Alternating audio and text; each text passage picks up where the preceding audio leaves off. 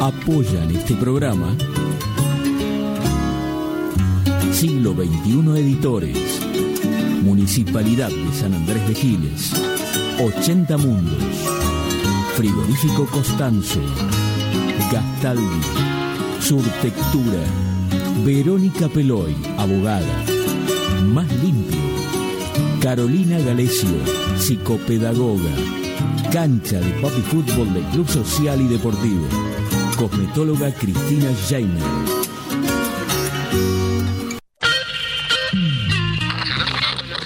Nuestro país tiene todavía muchas cuestiones para resolver. ¿Por qué? Porque el sistema está dividido. Hoy podemos plantear que una cultura superior, basada en la solidaridad y la colaboración, y no en el dominio y la explotación, el ser humano es un animal que ha roto con la animalidad, es un animal antianimal. Es nuestra confianza en nosotros lo que incrementa nuestra fe en los grandes valores de la humanidad y en la certeza de que esos valores tendrán que prevalecer, no podrán ser destruidos. Ayer estuvo el diablo aquí.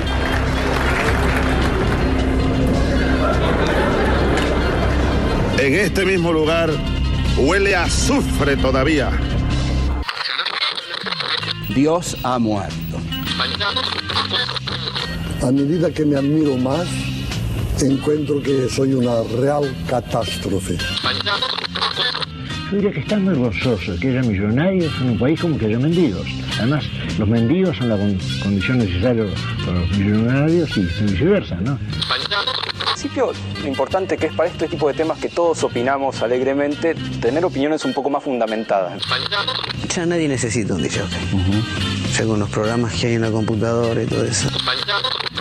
Una de las cosas que dijiste me parece muy acertada, aventurero, porque yo creo que esta vida es una saga, es una gran aventura y hace falta mucho valor para vivirla profundamente, o si no me quedo quieto en una esquina, me caso con la primera que conozco, me hago solamente de un club de fútbol, voto siempre a la derecha o a la izquierda y se acabó. ¡La puta! ¡Que vale la pena estar vivo! Bienvenidos a Estado Beta. ¡Seamos libres! ¡Que lo demás no importa nada!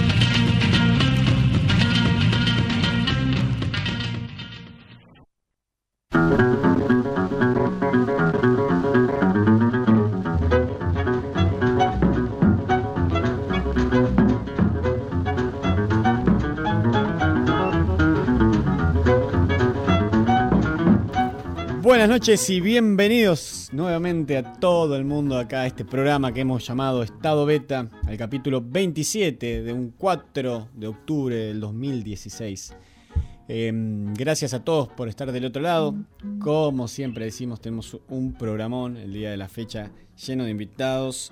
Algunos ya están presentes, no me voy a adelantar, así que en, en breve voy a estar ya comentando quiénes tenemos acá en el piso. Eh, pero bueno, como siempre, agradecidos que estén del otro lado. La tenemos hoy operando, ya que Blas ya fue el último programa, ¿eh? el que estuvo el último del anterior, el capítulo 26. Así que la tenemos operando acá en la máquina con todo a Jerry. Buenas noches. Saluda, ella sonríe. Eh, ya estuvimos charlando previamente bastante sobre el mundo, sobre un montón de cosas, libros que nos interesan. Así que nos tenemos para compartir bastantes libros. Dice que sí, asintiendo con la cabeza. Y por supuesto, eh, acá a mi derecha, quien se encarga de un montón de cosas, está Emilia Terrem. Buenas noches. Hola, buenas noches. Un montón de cosas, qué misterio. Sí. Qué programa hoy femenino. Te copamos el estudio. Incluso Bien. con Sherry antes eran dos y yo una. Ahora es al revés. Son tres, Se porque ahora la invitada que me gustaría que la presentes Ah, bueno, vos, además. Ya que estamos, que está acá en el piso. Estamos con Ana Raimondi. Un placer, como Yo los siempre. amo, como siempre. Raimondi o Raimundi, siempre me confundí. Raimondi. Ah, está Siempre bien. Me dicen Raimundi. Sí. O Ana Clotilde. Ana Clotilde. Ahora se tildaron con lo de Clotilde y Clotilde. Nombres de otra época. de otra época. De otra época, claramente, como Iriberto. Como quien lo lleva. Sí, claro. sí, pero puede ser más antaño todavía. Todavía. Todavía, aún más atrás. Eh, bueno, como verán, ya tenemos acá bastantes personas en este, en este programa que siempre deseamos que se llene de gente. No hay nada más lindo que compartir con otros lo que hacemos. Eh, quería mandarles un saludo gigante a Sefrino Gallo, así que le vamos a mandar un saludo. También a Tyron, que está escuchando de casa el programa. Eh, algunos Nuestro gato. Eh, bueno, Blas, obviamente, mandarle un abrazo en su nuevo Proyecto de vida. sí, así que le mandamos un gran abrazo. Ha sido lindo compartir este tiempo que duró su presencia acá en, en FM Val. Para aquellos que se enganchan por internet, estamos transmitiendo desde San Andrés de Giles, provincia de Buenos Aires, Argentina, eh, por FM Val 94.7. Pueden escucharnos como aquellos que nos escuchan por la radio, nos pueden escuchar en la web, en estadobeta.com. Y también tenemos una aplicación que ahí la pueden buscar como Estado Beta Radio en el App Store de Android. Ahí pueden encontrar la, la aplicación. El programa del día de hoy lo hemos llamado Casa Bacterias. Por, bueno, una nota en particular que vamos a tener hoy con Claudia De Grossi, que ha escrito un libro que lo voy a detallar más adelante, pero bueno, que es una doctora en química y mm, escribió un libro que se llama Casabacterias en la cocina, que es de la editorial del siglo XXI. Vamos a estar hablando en un ratito con ella. Y nos pareció interesante debido al contenido que había en el programa de hoy sobre eh, varios temas. Por eso acá también la tenemos acá en el piso con nosotros. La- el encuentro nacional que va a haber en Rosario, el encuentro nacional de mujeres, que por lo que se dice ya son más de 65 mil personas, en este caso vamos a decir mujeres, pero en realidad no excluye tampoco que haya hombres, ni niños, por supuesto. Eh, y entonces hicimos una portada bastante llamativa, o- a- paradeando un poco esto de los cazafantasmas, que ellos, un poco esto de cazabacterias también venía un poco de ese lado, y jugamos con la portada y con una publicidad que en lo particular cuando yo me pongo a hacer estas portadas eh, me cuelgo claramente y me pongo a investigar imágenes y cosas de otras épocas y encontré una publicidad de los años 60 que es tristísima. Lo interesante es el cambio de conciencia que hubo. Esa publicidad la pueden ver en Facebook, en nuestro Facebook, está ahí la portada. Pero lo interesante es que esa publicidad hoy no podría ser real, más allá que vi otras publicidades, pero esa en particular, que es un hombre con un traje, eh, en el piso se ve mm, lo que sería la piel de un tigre, y de cabeza tiene la cabeza de una mujer y el pie del hombre está arriba de la cabeza de la mujer. Esto salió en una revista, en una publicidad, esa y otras más que eran de esa envergadura, de ese talante, de esa calidad de comunicación. Eh, entonces, no me, no me privé de ponerla en la portada del día de la fecha a una mujer disparando y la cabeza de esa mujer, el nombre es muy complicado, pero es la primer eh, presidenta del mundo, de Sri Lanka, del mundo del tiempo moderno, quiero decir, desde que están las democracias y los gobiernos actuales. Es la primer mujer presidente del mundo. Entonces hicimos ahí, como siempre, una especie de collage virtual. Melange. Sí, Melange. melange, a mí también me gusta esa palabra. Eh, así que lo pueden ver un poco ahí en nuestro estado beta en Facebook. Y si no, después en estadobeta.com. Hay muchas cosas que quiero decirlas ahora porque el programa se nos va, eh, perdemos siempre eso, yo me empiezo a, empezamos a hablar con los entrevistados, con la gente y me olvido. Así que quería recordarles que está la convocatoria en Pamparte, eh, eh, la pueden encontrar ahí en Empamparte, nos pueden buscar en Facebook o comunicarse con alguno para el festival que va a estar ocurriendo el noviembre, el 19 y el 20 de noviembre, acá en San Andrés Giles, en el Club Victoria. Así que no se lo pierdan, festival interdisciplinario de arte. Eh, este fin de semana está lleno de actividades y por eso también queríamos arrancar así. En, en primero, que vengan a visitar la muestra en el complejo museográfico, que es hermosa. Sinceramente hay un nivel, una calidad de, pinturas eh, fascinante. Eh, son todos artistas reunidos por Gabriel Sainz. Aquellos que por ahí conocen a Aristimuño, el último disco, Anfibio, la tapa de ese disco la hizo Gabriel Sainz. Y esta muestra va a estar hasta el, si no me equivoco, hasta el 16 de octubre. Así que no pierdan tiempo, vayan a verla. Es eh, hermosa, una calidad de obras fascinante. El complejo museográfico está en San Andrés Giles, en la 25 de mayo y Mitre. Así que no se la pierdan, eh, es fascinante. Después también está la obra que habíamos hablado, con la obra de Trasplantados de la compañía Duas Flamencas. Estuvimos hablando con Erika Gijena. Este sábado, se inaugura la obra y va a estar todos los sábados, ¿no? Los Se viernes. estrena la obra. Se estrena. eh, todos los sábados en el Centro Cultural eh, Borges. Todos los sábados, 22.30. De octubre y de noviembre. De octubre y noviembre, sí, exactamente. Es eh, baile flamenco, pero bueno, es un espectáculo con identidad flamenca latinoamericano. Así que mm, también los invitamos a eso. Por el otro lado, el sábado a las 8, eh, el sábado 8, perdón, este sábado, a las 20 horas va a estar presentando su video oficial, Mil Bares, una banda de Luján, eh, Jauregui, Luján, eh, que se llama En tu Pecho, en el Museo de Bellas Artes de Luján, eh, que está en 9 de julio 863. Nosotros tenemos dos entradas, porque esto es un evento medio exclusivo, que es para, porque han diagramado todo el espacio, los lugares para las personas, va a estar muy bueno. Entonces ahí están los, los cupos limitados, eh, no hay entradas para adquirir, sino que ellos fueron dándole a diferentes personas. Claro, un- serían invitaciones mejor. Una dicho. presentación íntima. Exacto, así que nosotros tenemos dos para dar. Aquellos que se comuniquen a la brevedad, eh, vamos a estar dándoselas. Aquellos que realmente quieran ir, por favor, porque después nosotros quisiéramos que nos den su feedback, su devolución sobre cómo estuvo, qué les pareció. Entonces, por favor, aquellos que tengan interés, esto es en Luján, el, sábado 8 a las 20 horas. Así que tenemos dos entradas, contáctense con nosotros, que ahora voy a dar los teléfonos, como siempre que es el 2325-440175, el teléfono de línea, y el 2325-5649-77, perdón, 2325-5649-77, ahí nos pueden mandar mensajes, obviamente por Facebook, nos pueden escribir eh, por Twitter y por la aplicación, Eh, esos son los teléfonos. Y la alegría de comentarles que el martes 18 de octubre vamos a estar en vinilo, Mercedes, haciendo nuestro próximo programa itinerante. Un programa nuevamente fuera de acá, de la casa de la radio.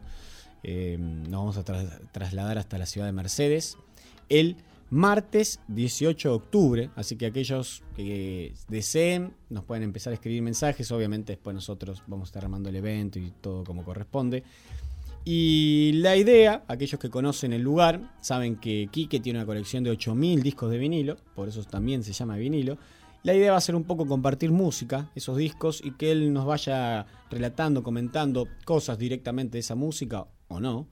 Y pasar una noche, una velada, eh, escuchando buena música. Y va a haber un invitado especial, que no lo vamos a decir por el momento, vamos a tirarlo más adelante, que va a venir desde Capital Federal para hacerse presente en ese programa. Quisiera comentar algo sobre el bar para aquellos que no lo conocen. Bueno, se llama Vinilo Bar Temático, queda en Mercedes en las calles 23 y 24. Es muy fácil llegar, cerca del, del centro. Y bueno, lo interesante de, de este bar es eh, este DJ que Sí, se Quique. llama Quique Fauri, con su colección de vinilos. Y mm, bueno, él, él va poniendo jazz, blues, eh, rock, Sí, todo. Todo lo que tiene ahí tiene una colección impresionante. va, sabe la historia de esos, de esos discos y también se pueden comer ricas pizzas Sí. caseras que hacen ahí, pizzas a la piedra. Eh, bueno, y es un lugar bohemio con una mística así Sí. muy linda Siempre tocan bandas. Para ir a tomar una cervecita. Así que bueno, están más que ya avisados de un montón de cosas que están ocurriendo. Después, si nos acordamos antes que termine el programa, vamos a estar de vuelta comentando todo esto. Pero bueno, el martes 18 de octubre, nuevamente vamos a estar haciendo un programa itinerante, esta vez en la ciudad de Mercedes, acá en la ciudad vecina, en vinilo, eh, bar temático, como decías recién, Emi.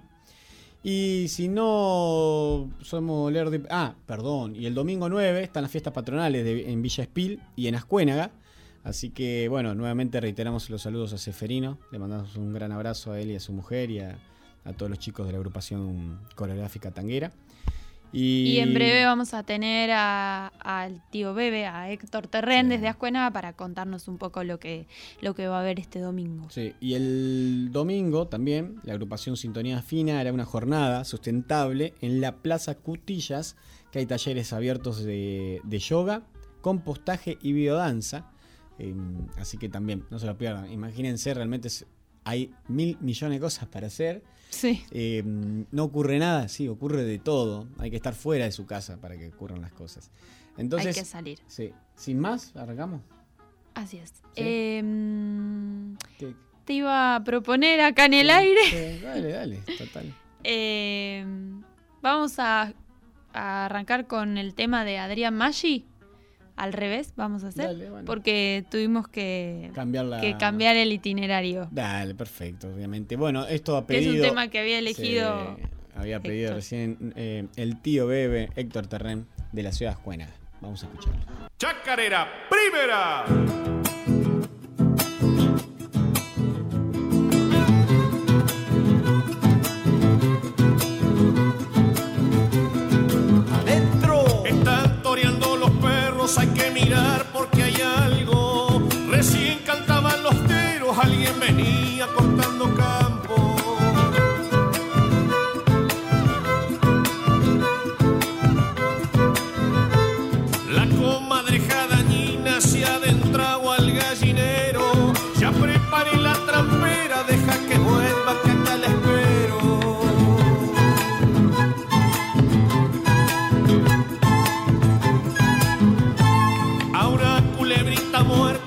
Llevaba un chimango y el ternerito balaba porque a la vaca estaba extrañando. La calandria le contaba al jilguero y al palomo, cuidado que viene don Turdo, ese que nunca agachaba el lomo.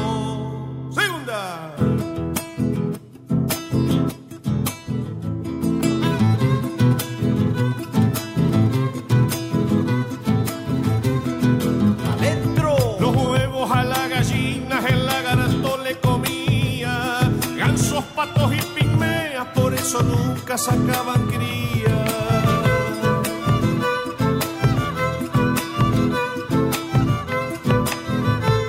Un hornerito hecho nidos en el techo de las casas. Lo miro y me da alegría que con su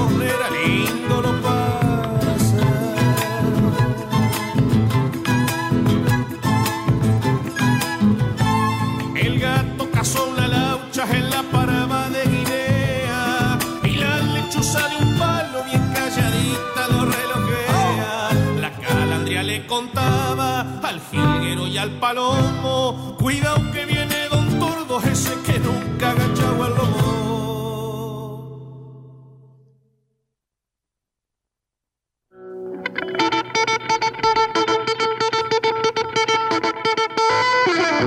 No tiene ningún sentido cortarse una pierna para venderla y después comprarse zapatos. Por eso, a ustedes, mis queridos caníbales, les digo a tratarse con amor, atenta a la neurona, a seguir laburando, a gozar de las cosas lindas, incluida la democracia. Mientras tanto, verbú con patritas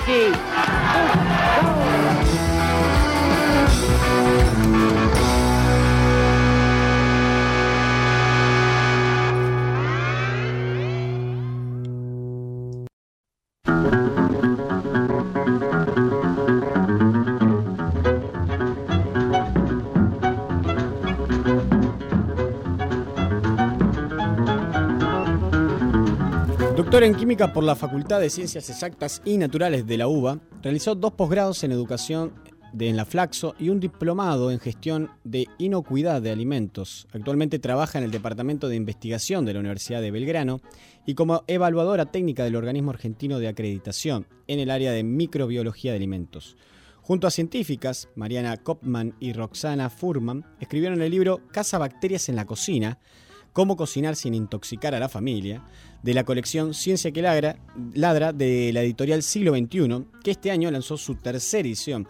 Al principio, cuando me enfrenté a este libro también y estuvimos debatiéndolo con Emilia acá sobre el libro en particular y cómo lo íbamos a tratar, a mí me llamó la atención eh, qué la llevó a armar este libro en sí. Que fue, seguramente tengan alguna experiencia autorreferencial o, o qué las llevó para poder, las motivó a armar este libro. Mira, es un libro que lleva en nuestras cabezas muchos años. Las tres nos dedicamos a, al manejo higiénico de alimentos, a capacitar manipuladores, a dar clases, en, en mi caso también en la universidad, y a leer muchos boletines de todo el mundo.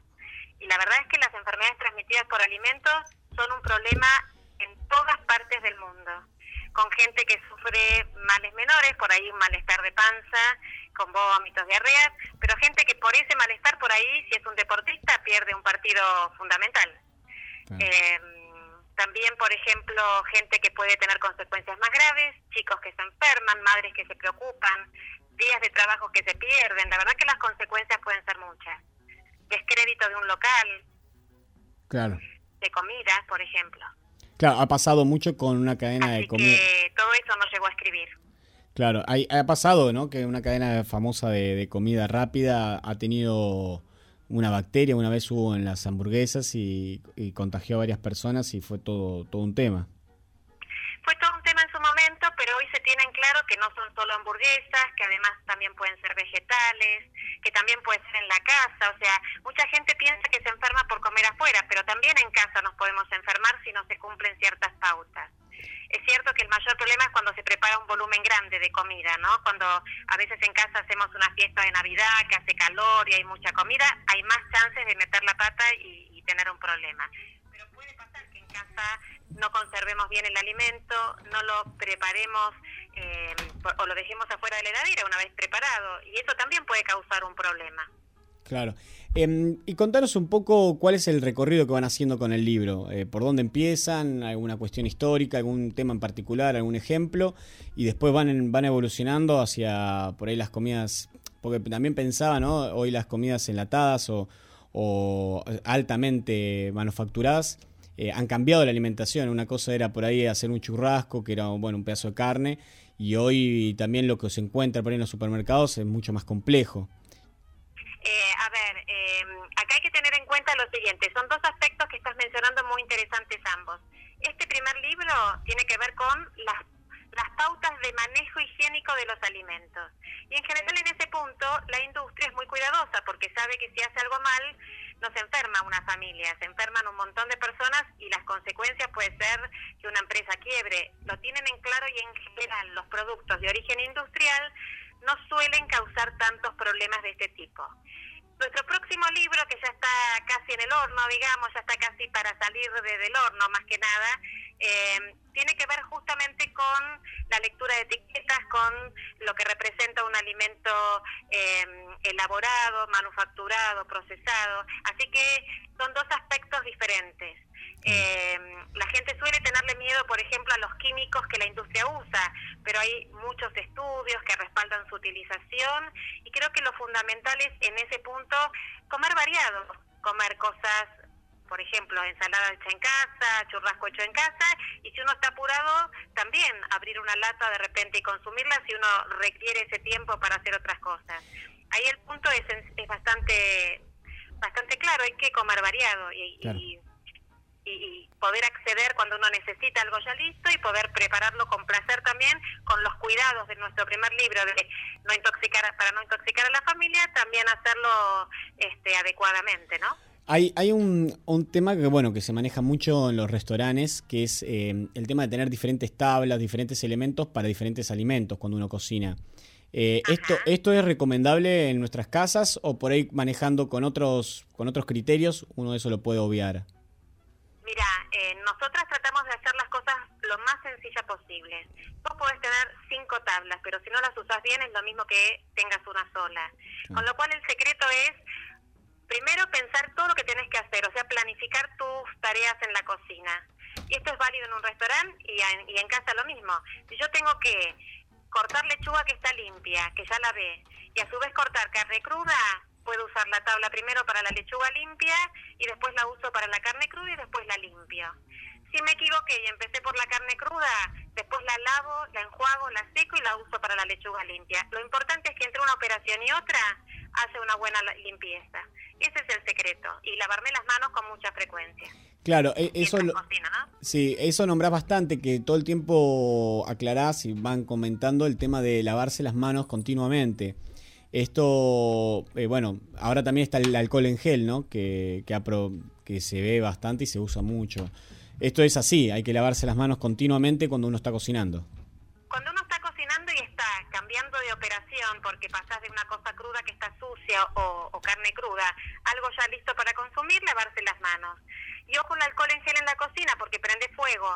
Entonces, en la cocina lavarse las manos.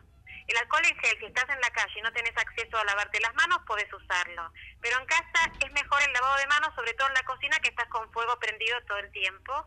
Eh, hay otros desinfectantes para las mesadas, no alcohol, y después para las manos lavado y secarse, con un repasador limpio o papel.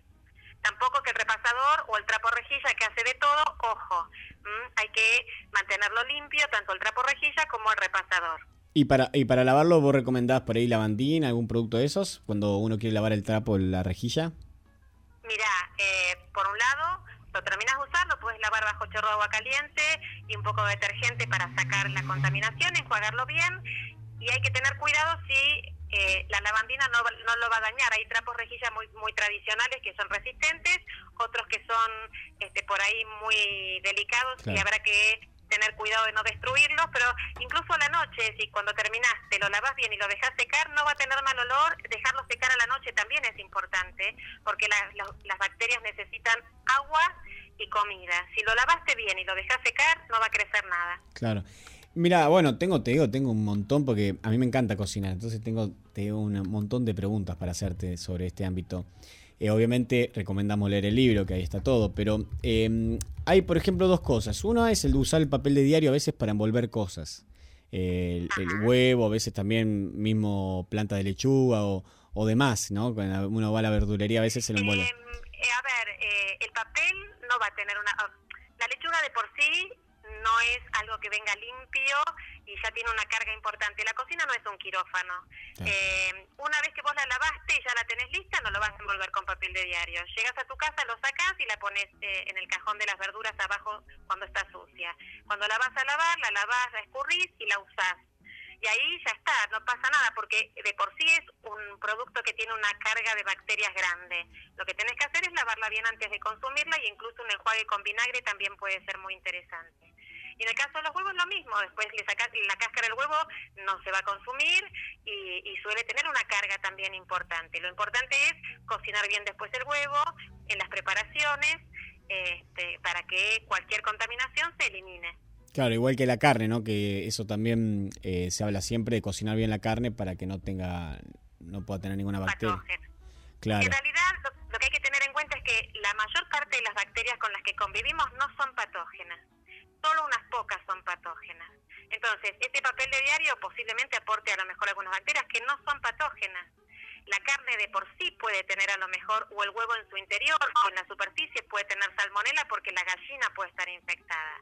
Con lo cual, una vez que yo ya lo voy a usar, lo puedo lavar si está sucio, o preferentemente si está sucio no comprarlo, cocinarlo bien y listo. Lo mismo la carne, cocinarla bien.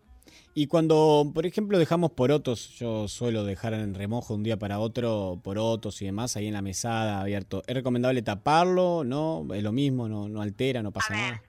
Mientras que esté seco el poroto no pasa nada. Cuando empieza a humedecerse te conviene dejarlo en remojo, no sé, desde el punto de vista culinario ahí ya, porque eh, lo suelo hacer este no lo suelo hacer eh, con remojado, sino que muchas veces lo que hago es usar la lata directamente.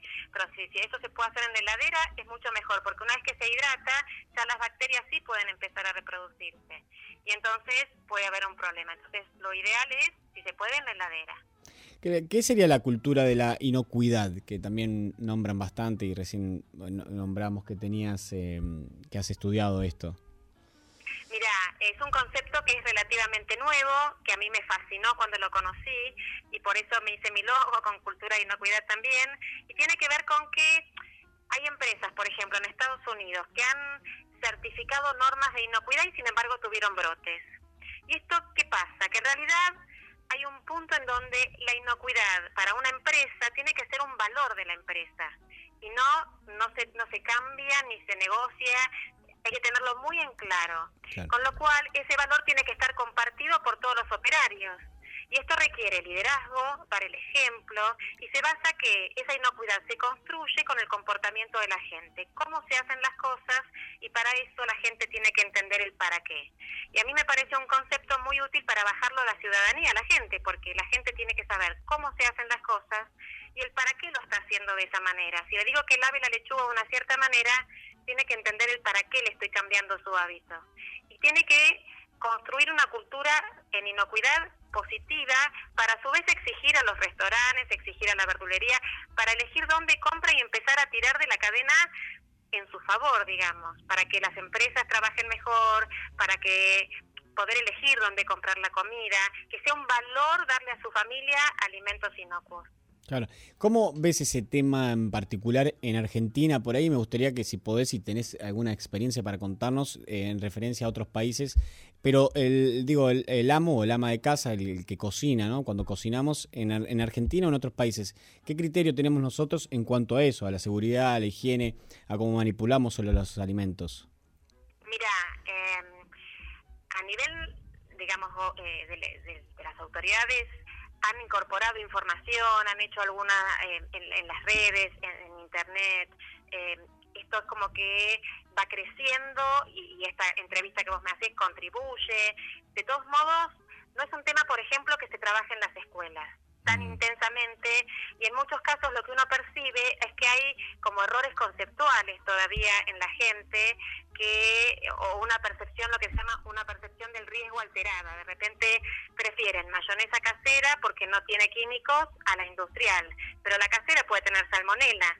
Entonces tienen que se requiere trabajar algunos aspectos para que las elecciones sean cuidadosas es probable que hayan hecho mayonesa casera muchas veces y nunca pasó nada, pero a lo mejor a un abuelito le dan la mayonesa casera y realmente puede ser grave la consecuencia porque tiene las defensas bajas. Entonces, o la hacen para una, un día de Navidad con mucha gente invitada y mucho calor y a lo mejor lo que nunca pasó nada, esa vez pasa algo y es grave. Entonces hay que tener cuidado con ciertos aspectos.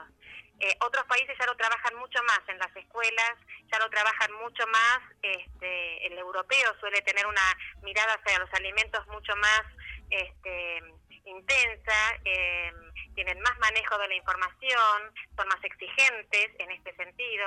Eh, así que bueno, me parece que todavía hay mucho para trabajar y construir acá en Argentina, si bien se mejoró mucho y la gente en general se preocupa por el tema.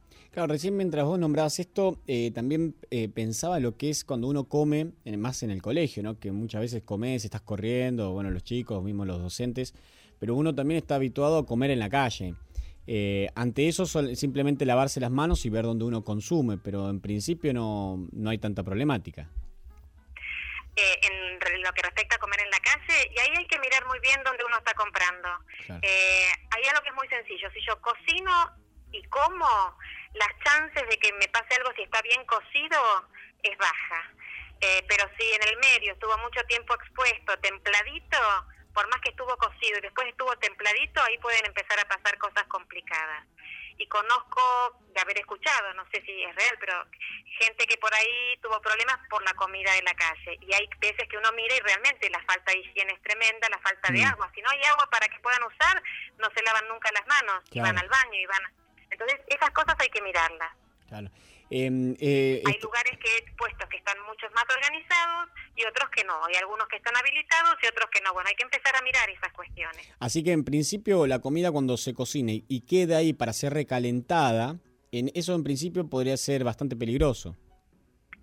Eh, te escuché mal, pero creo que me preguntaste qué pasa después de cocinar. Eh, no, sí, para, te la repito, te la repito. Digo, si entonces en un negocio, por ejemplo, tienen comi- cocinan comida, ¿no? Pero queda expuesta ahí, queda para ser recalentada. Después, yo me, me imagino en el caso de las empanadas y demás, que uno a veces come, pero que fueron hechas antes, ahí podría tener un poco más de riesgo.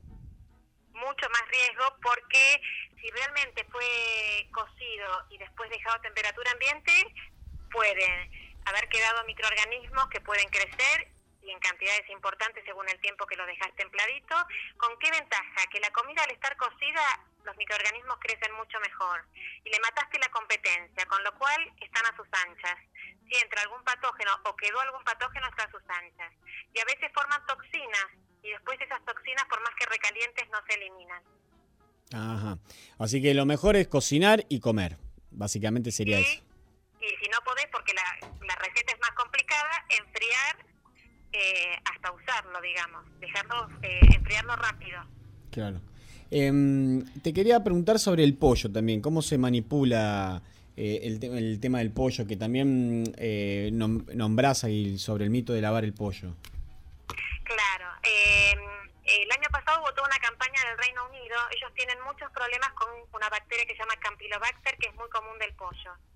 Entonces, eh, la- lo que descubrieron es que el hábito de lavar el pollo hacía que al lavarlo salpica y vos estás con esa salpicadura distribuyendo esta bacteria que se llama Campylobacter por la mesada. Después apoyas otras cosas o comes algo y el Campylobacter lo que tiene es una dosis infectiva muy bajita, es decir, que comiendo muy poquitas de esas bacterias la gente se puede enfermar y las consecuencias son bastante graves del Campylobacter. A veces puede traer como complicaciones bastante molestas, hasta situaciones como un síndrome que es neurológico, o sea, no es muy común, pero puede pasar. Entonces hicieron una campaña muy intensa para que la gente lo cocine directamente, eh, porque realmente lo que va a eliminar los patógenos es la cocción, no el lavado. Si tuvieras que lavarlo, porque pasa a veces el campo que viene el pollo sucio con tierra, después tenés que limpiar muy bien todo el entorno la pileta, la mesada y todo para estar tranquilo, limpiar, secar, desinfectar toda esa zona, porque llena al lavarlo y, los patógenos quedan ahí, en la pileta o en la mesada. Claro, eh, en cierta forma viaja por el agua, podríamos decir, cuando lo estás lavando. Viaja con toda la salpicadura, exactamente. Y después lavas la lechuga, la lechuga se lleva todo el campylobacter que le sacaste al pollo. Em, pregunta acá a nuestra operadora, Jerry, que es eh, su primer día oficial acá en nuestro programa que dice cómo nos podemos dar cuenta en los lugares de comida de que cumplen con ciertas normas de higiene y cuidado, cuáles son los organismos de control existentes o cómo podemos hacer para darnos cuenta de eso, más allá de estas cositas que nos estás nombrando vos.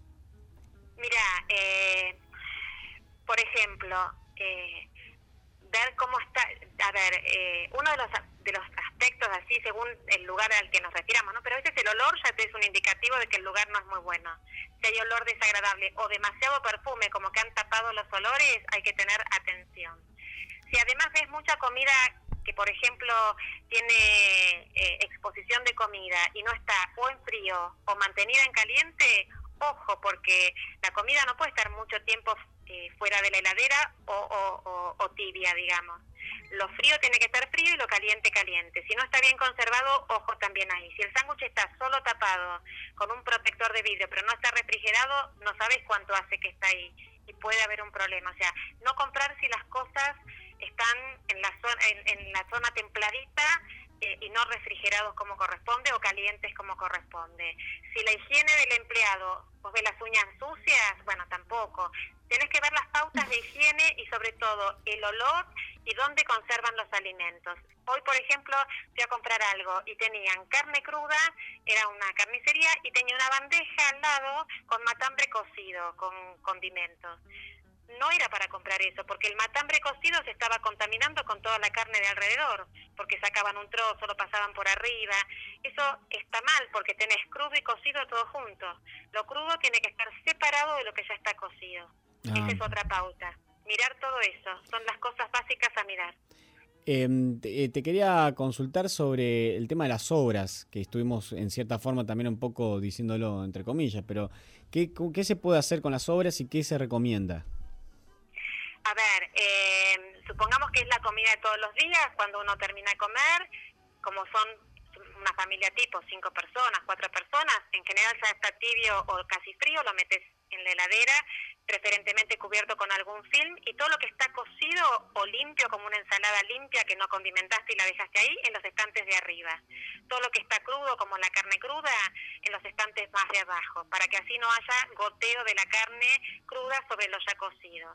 Y comerlo en un plazo corto, lo que sobra, por ejemplo, 24, 48 horas. Si es una fiesta que fue muy grande, bueno, podés congelar cosas porque si no te dura mucho tiempo y tampoco la heladera es para conservar tantos días. Entonces podés congelar una parte eh, para que después lo puedas descongelar y que no se ponga feo.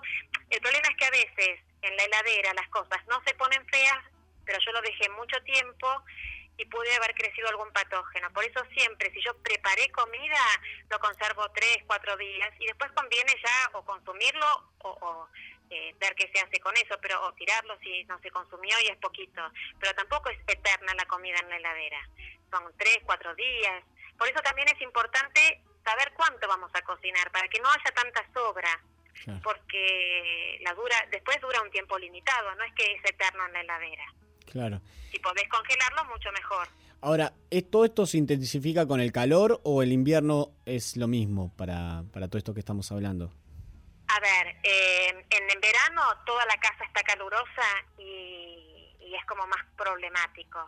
Lo que pasa que si en invierno la cocina la tenés muy calefaccionado, prendés mucho el horno, o también es caluroso. O sea, la zona templadita es la que no tienen que estar los alimentos. Entonces, eh, o en la heladera o en el freezer, y si cocinaste algo, enfriarlo rápido eh, y meterlo rápidamente en la heladera. La verdad es que la cocina suele ser un lugar caluroso o, templadito porque uno suele estar haciendo cosas y la familia se reúne. Eh, el invierno, por supuesto, quizás está un poco más fresco y eso te ayuda, pero las bacterias la comida tendría que estar por debajo de 5 o por encima de 60. Y la cocina está en el medio, así que poco tiempo fuera de la heladera. Eh, los utensilios de madera o de bambú o de cerámica, que ahora hay muchos cuchillos que son costosísimos, pero que son de cerámica en vez de hierro, ¿cambian o son más probables para tener bacterias o, transmitir contaminantes? ¿O es indiferente eso? Mira, eh, lo importante es que sea un, material apto para contacto con alimentos. Eh, por ejemplo, eh, la cerámica tiene que ser una cerámica apta para contacto con alimentos. Los metales tienen que ser aptos para contactos con alimentos. Eh, las tablas, hay épocas en donde se hace referencia a que mejor plástico, mejor madera, pero lo que no puede ser es una madera blanda que libere espinas, eh, astillitas, por ejemplo. Ese es el problema. Si la madera es blanda, no sirve. en, en particular, prefiero plásticas eh, pero a su vez después de un tiempo hay que renovarlas porque también se ponen feas. Y donde hay cortes profundos, ahí es donde es difícil de lavar y ahí se te llenan de hongos. Ahí ya las tenés que renovar. O sea que primero tienen que ser materiales aptos para alimentos y dos, renovarlos cuando ya están como dañados o, con un desgaste que hace que sean de difícil limpieza. Ahora, porque vamos hablando y se me van ocurriendo un montón de cosas, pero cuando uno lava, ¿no? Y después lo guardan a la cena, eh, en realidad habría que casi lavar antes de comer. Eh, no, porque cuando vos lo secaste, eh, no hay chances de que crezcan. Por eso hay que lavar y secar para guardar. Una vez que secaste, no tienen posibilidades de crecer porque no tienen agua. Ah, ok. O sea que. El... No es un, yo te repito, no es un quirófano. No es que tiene que ser sin carga microbiana. Por eso no enloquecer. En realidad es bastante sencillo. Cocinar, lavar y desinfectar los, lavar los vegetales según la calidad del agua podrás desinfectarlos con un poquito de lavandina o abundante vinagre, después cocinar bien las carnes, comer después de cocinar o enfriar bien. Son ah. cosas bastante sencillas. Eh, acá preguntan también sobre las esponjas, si la esponja tiene que, porque hoy, hablamos de los trapos rejilla, pero la esponja tiene algún trato en particular o, es igual que, que las... Es eh? igual que el trapo, hay que limpiarla bien y hay que, yo las renuevo una vez por semana, las cambio soy un poco obsesiva con eso, pero no me gusta, cuando ya se empiezan a poner, eh, yo las cambio con mucha frecuencia, pero por ahí un poco más tiempo también duran, pero hay que lavarlas y dejarlas secas. Y también hay un método de meterlas al microondas para desinfectar, para eh, bajar la carga microbiana. Eh, se, las, lava bien y después se les pone hay que buscarlo en la red, no recuerdo, está en el libro también exactamente el tiempo. Yo en realidad lo que hago es lavarlas bien y estrujarlas bien para que queden secas y las dejo secar eh, entre medio entre un uso y otro. ¿Hay algún ah, caso particular con el eh, con el pescado para manipular o es igual por ahí que las carnes en general? Y el pescado es mucho más sensible que las carnes, se pone feo más rápido y ahí el olor nos ayuda un montón. El pescado no tiene que tener mucho olor, si tiene olor no lo compres. Si la pescadería huele feo, no compres en ese lugar. Eh, y hay pescados entonces que son este, más vulnerables que otros. Por lo tanto, tiene que estar en hielo y lo, lo ideal es o comprarlo congelado o consumirlo muy rápidamente porque aún en la heladera se va a poner feo rápido. O sea, el pescado huele muy rápido. Se compra, se cocina y se come. Sí, eh, más que también está de moda comerlo crudo con el sushi o en otras preparaciones. Ahí hay ciertos riesgos que al no cocinarlo están ahí latentes. Así que si vamos a comerlo crudo, proveedor de primer nivel. Claro. O limón, ¿no? También. Es que no va a eliminar, por un lado, con el limón no eliminas parásitos. El pescado suele tener problemas con un parásito que se llama anisakis. En ese caso es la congelación y posterior descongelación lo que te ayuda. El limón no le hace nada. Y a las bacterias, si le pones limón y lo comes, tampoco. Eh, no es inmediata la acción. Así que cuando se comen cosas crudas hay un riesgo que uno no elimina. No lo debería comer ni los chicos chicos ni, los, ni las personas ancianas. Y por otra parte, un buen proveedor porque hay un riesgo ahí que no estoy eliminando, con lo cual el proveedor tiene que ser excelente. Bueno, eh, ¿alguna pregunta que quieren hacer acá? ¿No? Todo dice, bueno, buenísimo, la verdad, Claudia, ha sido fantástico. ¿Tenés algún mito o algo más que nos quieras contar sobre que está en el libro? Eh, a ver, no sé. Eh, la verdad es que ya me preguntaste, creo que todas las cosas. Este, Es lo que yo soy- lo del pollo Soy muy obsesivo. Así que han preguntado todo prácticamente. Cualquier cosa, cuando quieran, vuelven a llamar. Me avisan y, y seguimos charlando. Por supuesto, y nos encantaría hablar de tu, este próximo libro que decías sobre la modificación genética de los alimentos que, que está siendo bastante hablado, comentado y, y han puesto varias leyes en diferentes partes del mundo. Exactamente. Buenísimo. Quedo a disposición entonces. Bueno, Claudia, ha sido un placer hablar con vos. Muchas gracias. Un beso. Gracias. Chao, gracias. Bueno, ahí pasaba Claudia de Grossi, que es eh, doctora en química por la Facultad de Ciencias Exactas y Naturales de la UBA, y que junto con Marina Kaufman y Roxana Furman escribieron el libro Caza Bacterias en la Cocina.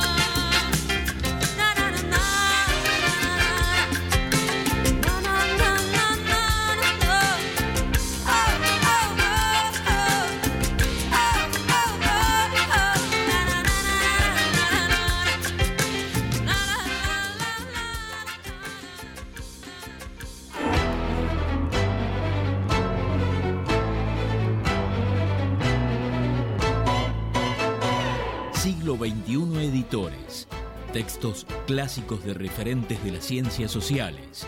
Materiales de calidad y excelente presentación que enriquecen el mercado editorial y el desarrollo y la vitalidad de la cultura latinoamericana.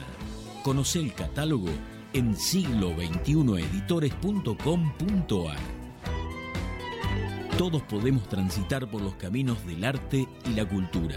La Dirección de Cultura y Turismo de la Municipalidad de San Andrés de Giles te invita a participar de talleres gratuitos en barrios y en localidades, muestras, certámenes literarios de cuento y poesía, salones de pintura, obras de teatro, conciertos, ferias y que visites el Museo de la Familia Gilense.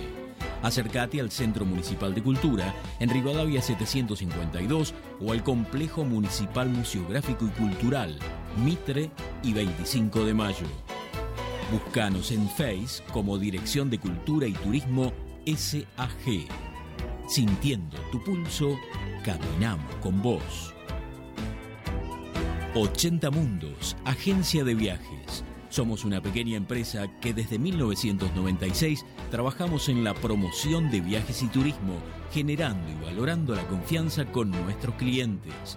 Nuestra casa central está ubicada en San Andrés de Giles, en Alcina 432, teléfono 02325 440741. También estamos en San Antonio de Areco y en Capital Federal. Visita nuestro sitio www.80mundos.tour.ar y conoce nuestras propuestas. 80 Mundos, agencia de viajes. Frigorífico Constanzo, verdaderamente del campo a su mesa.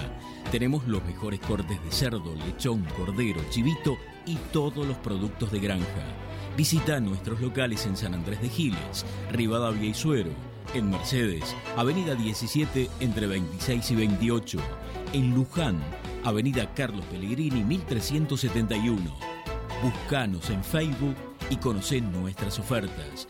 Frigorífico Costanzo, verdaderamente del campo a su mesa. Acércate a la experiencia DirecTV con CG Comunicaciones. Con DirecTV podés disfrutar de la cobertura más completa de las mejores ligas de fútbol del mundo. Llegamos a todos lados, más de 54 canales en HD. Podés mirar online lo mejor de DirecTV, donde y cuando quieras desde tu computadora, tablet o teléfono celular. Además, podés grabar en vivo todos tus programas favoritos. DirecTV tiene la mejor imagen y el mejor sonido. Comunicate al teléfono 02325 1568 5085 o 02325 44 26 14. Visita nuestro local en Rivadavia 674 San Andrés de Giles. También somos agente oficial de Movistar. Acércate y conoce a CG Comunicaciones. Gastaldi, todo para el campo y la construcción. Somos una empresa familiar con 45 años de experiencia aportando calidad, diseño y servicio. Visita nuestro sitio en www.egastaldi.com.ar. Contactanos a los teléfonos 02325 44 36 75. Experiencia, asesoramiento integral, personal capacitado, envíos a domicilio, el mejor precio y calidad del mercado. Gastaldi, Campo y Construcción. Surtectura Estudio de Arquitectura. Te acompañamos en la búsqueda de las diferentes maneras de vivir tu lugar en continuo diseño de tus propias formas.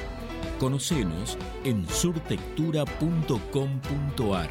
Teléfono 02325 40 54 10 o visitanos en Chacabuco 554 San Andrés de Giles, provincia de Buenos Aires, Argentina. Surtectura Estudio. La arquitectura como un sendero compartido para la construcción de lugares. Verónica Peloy, abogada, civil, familia, sucesiones, daños, comercial, sociedades. Días y horarios de atención, lunes, miércoles y viernes, de 17.30 a 20 en Sarmiento 221.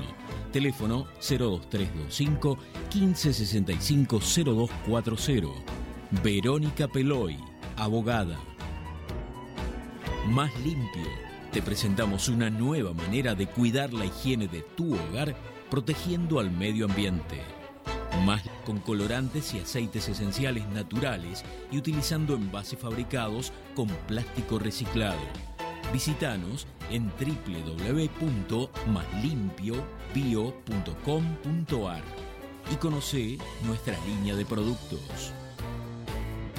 Carolina Galecio, psicopedagoga, para potenciar los procesos de aprendizaje y prevenir, diagnosticar y tratar dificultades en niños y adolescentes, para orientar y posibilitar la mejor elección de cada sujeto en su realización vocacional.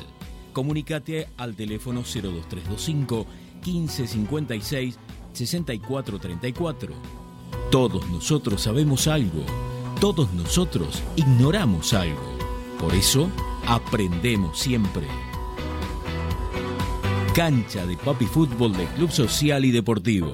Alquiler de turnos para fútbol femenino y masculino, hockey femenino y masculino, cumpleaños y eventos para grandes y chicos. Contamos con inflables, camas elásticas y mucho más para que tu cumple o evento sea el mejor.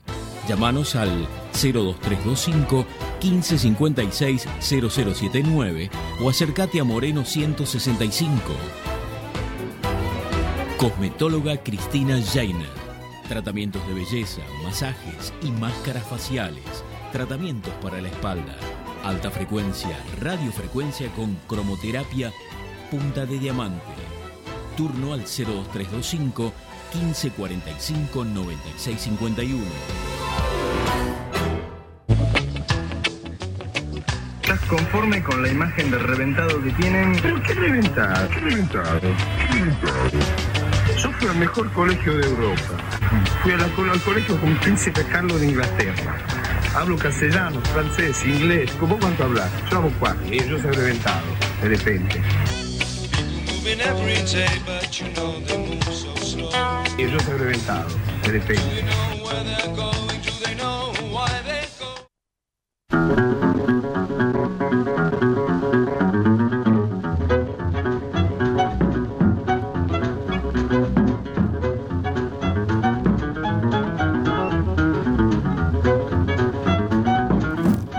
Bueno, continuamos en, eh, con estado beta y como es habitual, esta vez, porque lo reclamaba así la fiesta que vamos a tener en Ascuénaga, estamos en comunicación con Héctor Bebe Terren de la ciudad de Ascuénaga para contarnos un poco cuál, de qué viene esta fiesta patronal y por qué también. ¿Cómo estás? Buenas noches, Héctor. Buenas noches, ¿qué tal? ¿Cómo te va? Muy bien, muy. Hoy en un día lindo, ya a mí vos sabés que el calor me gusta, así que me voy poniendo mejor, más cachondo, como dicen.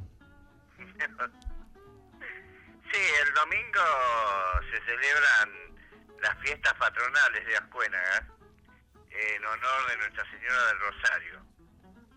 Esta fiesta se celebra desde hace 108 años, pero en esta oportunidad nos han cambiado la fecha por una disposición de la parroquia y le han dado a Cucuyú la fecha nuestra. O sea que Ascuénaga, en vez del. Bueno, por un lado a lo mejor conviene porque por ahí este domingo es bueno y no como el pasado, ¿no?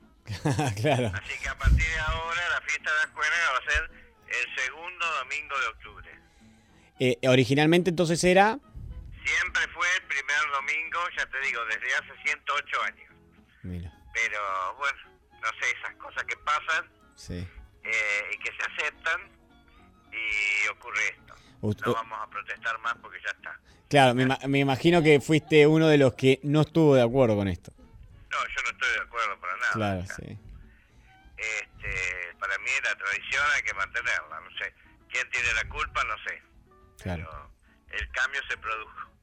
¿Y, mm, y, y por qué Lo nuestra.? puedo decir que comienza, va a haber una carrera de aventura que organiza Desafiando Huellas, que creo que son de San Andrés de Giles. Sí. Eh, este, carreras a pie eh, que largan a las nueve y media y corren por eh, distintos caminos rurales y por las vías por distintos, han hecho un circuito, no sé si se va a ver mucho acá en el pueblo, es más por el campo. Ah, mira qué lindo. De- una es de 7 kilómetros y otra de 15 kilómetros. ¿Y, ¿Y por qué es Nuestra Señora del Rosario? ¿Nos puedes contar un poquito la historia? Sí, pensaba, originariamente parece que la, la capilla iba a estar dedicada al Sagrado Corazón, por eso en el altar, eh, en el centro está el Sagrado Corazón. Pero como se inauguró, eh, primer porque el primer domingo de octubre corresponde también celebrar la fiesta de la Virgen del Rosario, no era un capricho que acá la teníamos porque sí. Eh, aunque no es la fecha exacta, porque en 7 de octubre, bueno, un despelote de fecha, este, pero se corresponde celebrar el primer domingo de octubre también. Eh, entonces, como se inauguró en esa oportunidad, eh, se dedicó a la Virgen del Rosario, un poco lo que pasó en Giles al inaugurar el, el oratorio, la, el, el origen de la parroquia en, con San Andrés, que es el 30 de noviembre. Claro, claro. Eh, el acto protocolar va a dar comienzo a las 11 en la Plaza Miguel de Escuénaga. Ahí se izan las banderas, se canta el himno, hablará el intendente. Eh, después se va a hacer la procesión, eh, o sea, antes de la misa. Y después, vuelta la procesión a la capilla, eh, se espera que llegue el padre Hernán para dar la misa a las doce y media. Un poco tarde. Se va a juntar todo, almuerzo, misa, todo. Pero la misa es en la capilla. Em, ¿Y cómo, cómo ha sido la historia de esta fiesta? Eh, digo, en cuanto a convocatoria, en cuanto a artistas que han pasado, en, en cuanto a alguna anécdota en particular que te acuerdes, eh, los diferentes 108 años, como decías vos, eh, alguna algo en particular que nos puedas contar y cómo se ha ido desarrollando. La lucha antes era cuando no, no había asfalto, bueno, ya con caminos de tierra siempre había problemas, a veces se suspendían, las calles eran de tierra, todo era un poco más complicado. Pero siempre se realizó, a veces no se realizaba en la fecha originaria, pero se- después se realizaba algún domingo más adelante, viste, siempre por ahí se iba cambiando. En los últimos años, hasta el 2004, por ahí, eh, se habían venido bastante abajo, era como que ya, bueno, los viejos que venían siempre se iban muriendo, y la fiesta como que iba muriendo un poco. Entonces el arquitecto Llanes tuvo la idea de hacer una fiesta para el turismo, algo más grande, y hacerlo al aire libre, y bueno, ¿qué es lo que se hace ahora? Eh, que se hace todo, por eso es muy bravo, porque se depende todo del buen tiempo. Claro. Como la, No hay comida, comida en el salón del club, sino que es todo al aire libre, un patio de comidas eh, debajo del monte de eucaliptos. Claro, em, estamos acostumbrados a que las fiestas acá en San Andrés Giles están al aire libre y que eh, la inclemencia del tiempo es el gran dictador. Sí, eh, ha pasado de todo con eso. ¿Viste? El año pasado incluso hubo que cambiarlo un poco de lugar porque también había llovido el día anterior y a la mañana, en la madrugada, era del domingo también. Entonces, en vez de hacerla en el monte, se hizo eh, bien al aire libre enfrente al club. Em, No sé qué pasará este año. Esperemos que esté bueno el tiempo. Sí, va a estar buenísimo. Em, en cuanto a la gente que va concurre, ¿es mayormente de la zona, de Areco, de San Andrés de Giles? ¿Qué- ¿Cuál es tu percepción? Eh, desde que se empezaron a hacer estas fiestas grandes, eh, viene gente de todas partes. Vos no sabés cómo se entera, cómo llega. No sé en esta ocasión que hay un cambio de fecha, ¿no? Eh, pero, viste, a través de las redes sociales ahora se enteran. Y viene gente de capital, del conurbano, de, no sé, de todos lados, de, de Zárate, Campana, Mercedes, Luján, San Antonio de Areco, Carmen, de, de todas partes, Claro. porque ya es como una tradición. Qué A la gente le encanta eso de, aunque gente vieja no, pero la mayoría le encanta eso de comer al aire libre, y, este, cuando está de bueno el tiempo, viste, les encanta eso. Y de conocer cosas del campo, ¿no? Claro, y después es una fiesta que después tenés espectáculos artísticos, no te puedo decir la grilla porque no la tengo, Yo, yo sí, ¿eh? yo sí, la tengo artistas locales y zonales y grupos de danzas nativas también. Eso es lo que va a haber y eh, muestras de artesanos, eh, también una tradición, la exposición de fotografía de taller Ojos de Campo, Sí. eh, Eh, van a estar los fogoneros. destrezas criollas también para que se entretengan. Este, y eso es en definitiva todo lo que va a haber. Sí, y te agrego yo que van a estar los fogoneros, que son realmente dignos para ser vistos, son de San Antonio de Areco. Eh, Rubén León también va a estar, va a estar el Ballet Folclórico Municipal y va a ser ver obviamente un cierre con cumbia, eh, como es habitual acá. Siempre con cumbia. Sí, exactamente. Eh, así que bueno, Sabe es- más, sabe más que yo. Porque yo en realidad no estoy más en las comisiones organizadoras. Colaboro un poquito de afuera, en algunas cosas. Pero no estoy más en, la- en las comisiones. Ahora, bueno, hay toda más gente joven. o sea, toda la renovación siempre llega. y sí, sí, inevitablemente y, y que bien sea. Y gracias a Dios porque son, la verdad que la comisión que hay del club es buenísima. Mira qué bueno, Y con ellos colaboran las, las demás comisiones encabezadas por la capilla. qué bueno. Bueno, ¿alguna cosita otra que nos quieras comentar? No, no, es- esperamos a la gente de San Andrés de Giles que siempre nos acompaña. Hay mucha gente que ha sido de escuela que vive en Giles y lo toma esta fiesta como una fiesta del reencuentro, porque viene y suele encontrarse con antiguos vecinos que vienen de otros lados. Es algo que les gusta. Bueno, así que estaremos todos por allá el, el domingo para disfrutar de la fiesta. Bueno, Andrés, Te mando un gran abrazo de todo el y equipo. gracias por el espacio.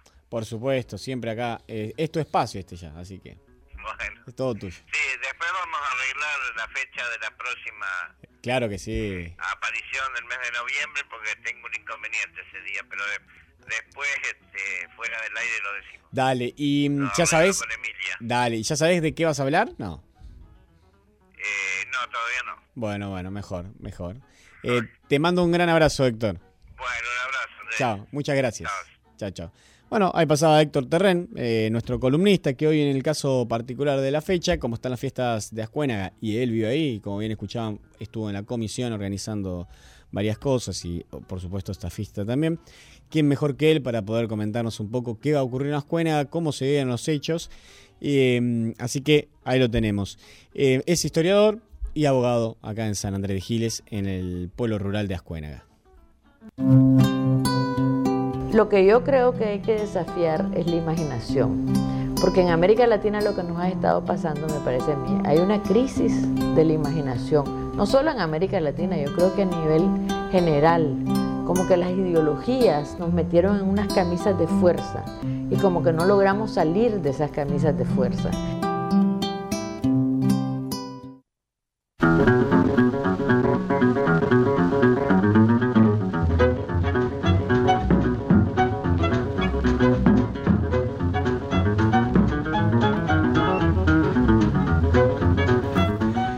Bueno, y continuamos como vamos a tratar de meter todo hoy, todo lo que tenemos. Hoy nos pro- hemos pro- propuesto con Emi tratar de todo el material, todo lo que tenemos, poder dar también espacio obviamente a la gente que está con nosotros ya acá en el piso, para poder charlar y, y estar tranquilos y poder conversar de un tema tan importante.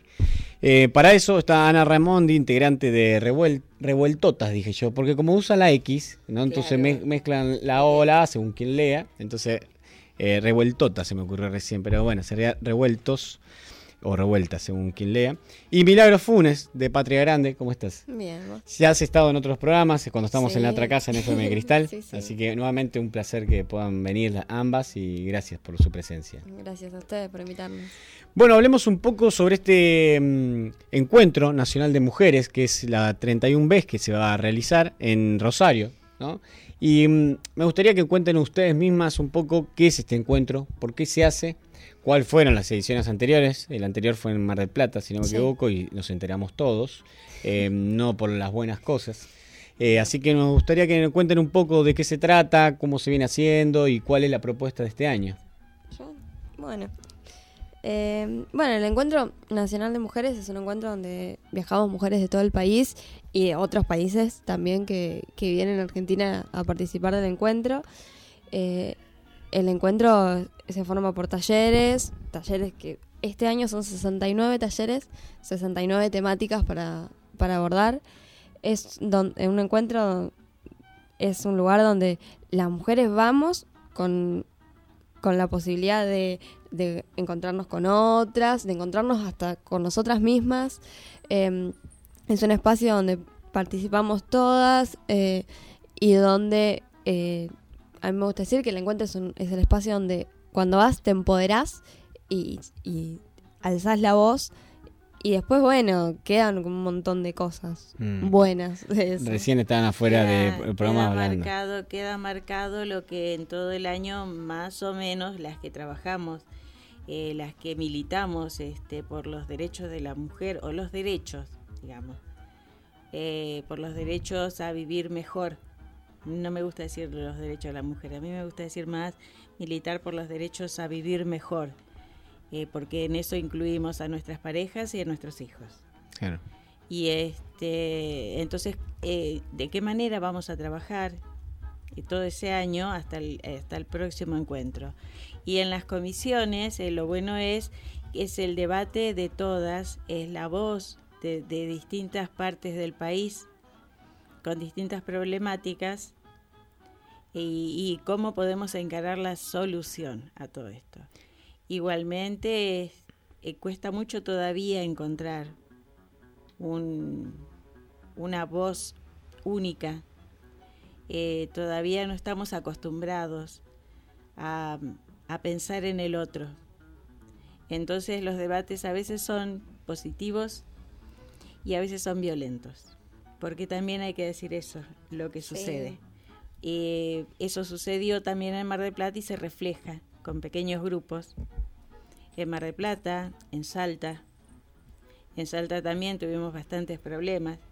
Inclusive muchos este, de los integrantes de, distintos eh, grupos políticos eh, que son amenazados por otros grupos políticos. O sea, es, es un poco difícil todavía encontrar, a mí me cuesta mucho encontrar el, el punto de, de unión.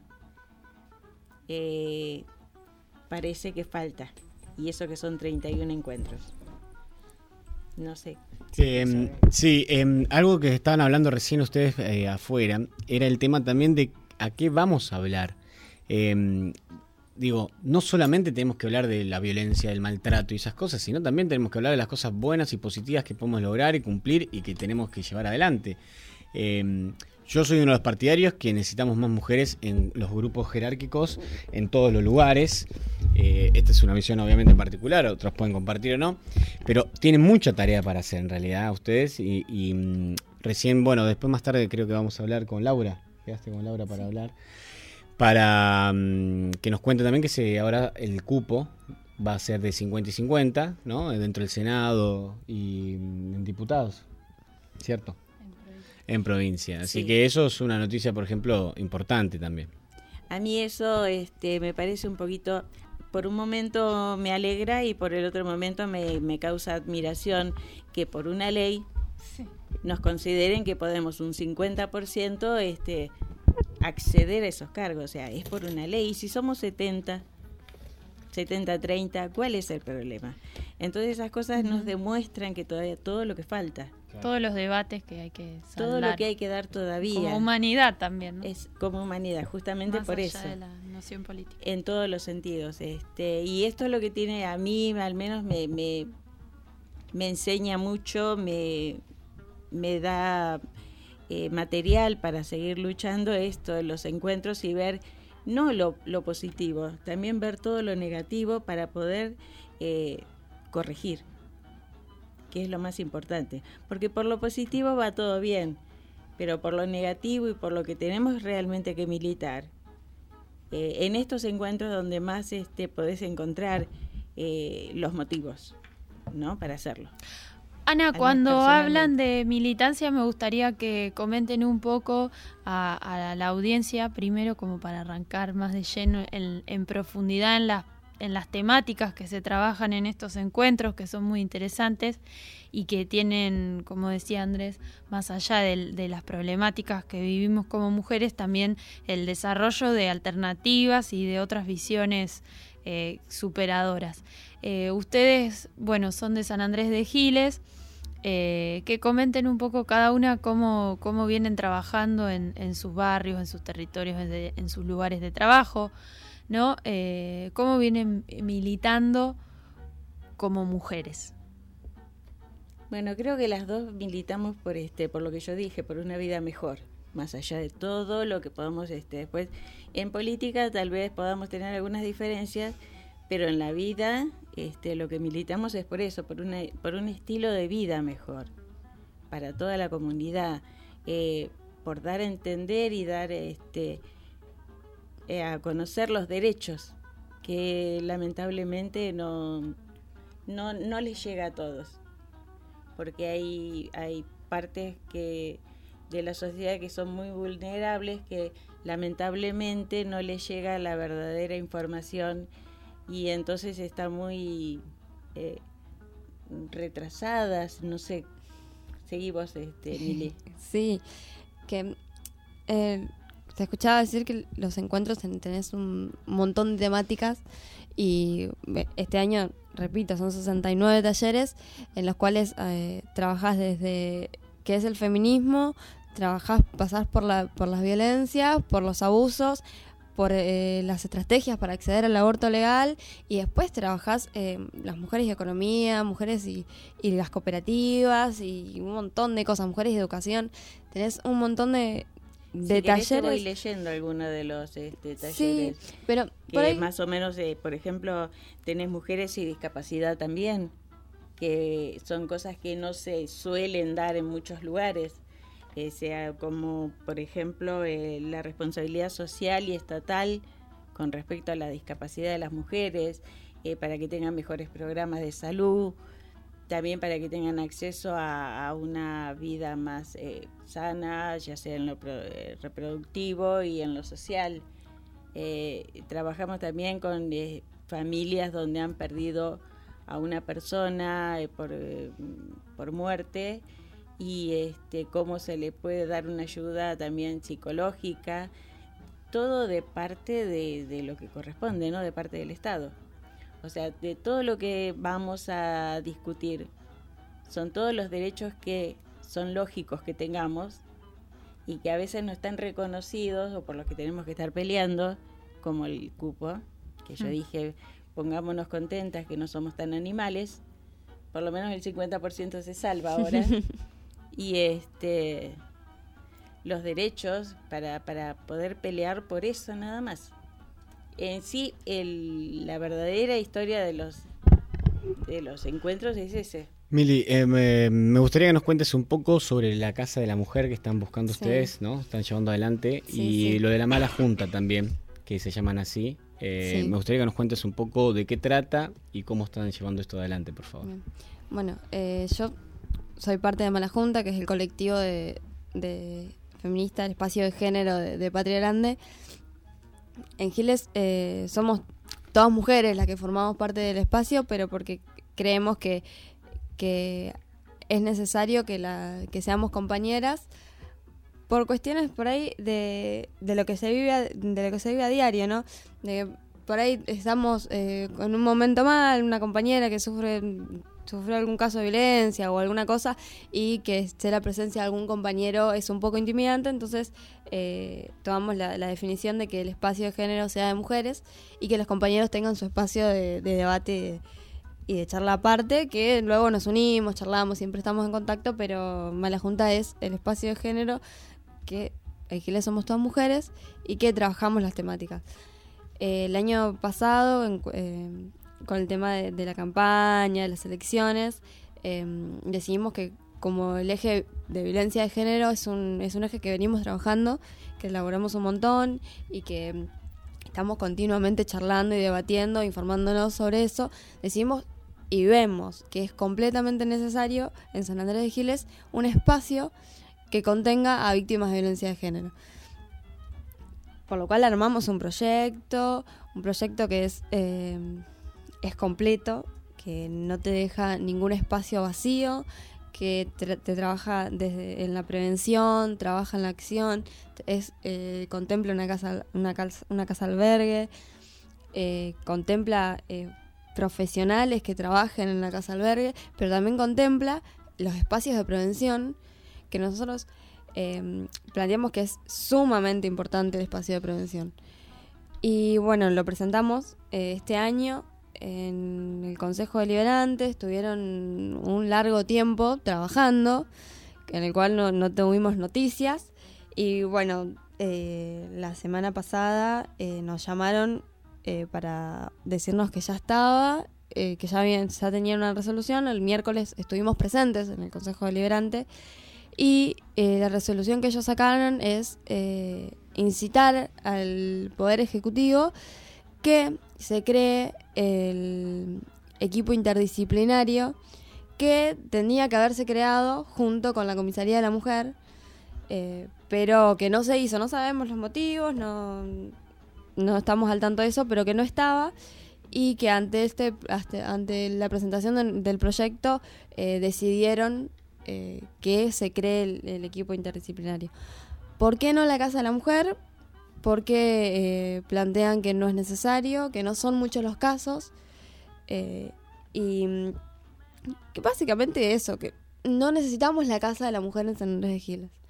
Eh, de lo cual no estoy de acuerdo, pero hoy viendo mm, que en Giles no había un equipo interdisciplinario, en Giles no había nada, casi que trabaje que trabaje la temática, no había nada que, que esté atendiendo de, de una manera, de una buena manera a las víctimas de violencia de género, de no tener nada, tener un equipo interdisciplinario es Sí, claro. una pequeña victoria, pequeña Sí, sí, sí. que eh, es algo y peor es mucho nada. Igual no soluciona los problemas. Claro, que no lo soluciona. Entonces, eh, yo siempre digo, tenés un equipo interdisciplinario que atiende de una manera excelente a las víctimas de violencia de género. Se te termina un caso, pero atrás sigue otro. Y si no trabajas la prevención, van a seguir existiendo otros. Entonces, eh, lo que planteamos y que vamos a salir a plantear y que vamos a crear otro proyecto y vamos a volver a ir al Consejo Deliberante y vamos a seguir insistiendo, es un espacio que trabaje la prevención y que sea un espacio que, te- que le- al cual le permitan abrir puertas de muchas otras instituciones que, en las cuales se pueda trabajar la prevención desde la escuela, en el club del barrio, en una plaza, en cualquier lado. Entonces, hoy, eh, como mala junta, como también con los compañeros en general de Padre Grande, nuestro objetivo es que se pueda lograr en San Andrés de Giles un espacio, un centro de prevención hacia la, hacia la violencia de género. Así que, y bueno, en, en este momento en el cual estamos preparando el, el viaje al encuentro y todo, eh, estamos como con muchas ganas y sobre todo porque vamos a ir al encuentro y vamos a volver con más ganas y, y es, es un momento especial para sentarse y escribir un proyecto. Bueno, yo sigo hablando, yo personalmente, yo personalmente, Ana Raimondi, considero que la casa tiene que estar. Porque un fin de semana, ante un hecho de violencia, ¿estará la gente disponible? ¿Qué haces con la mujer? ¿Qué le decís?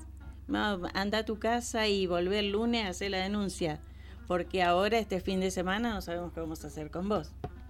O sea, hay cosas concretas eh, en la realidad, en el día a día. Hay cosas muy concretas que no puedes decir por estadísticas, por estadísticas que solamente cinco casos por año hubo, no. Esas estadísticas no sé de dónde las sacaron. Pero yo como trabajadora social he visto mucho más casos de esos cinco y casos que realmente son necesarios que esté la casa.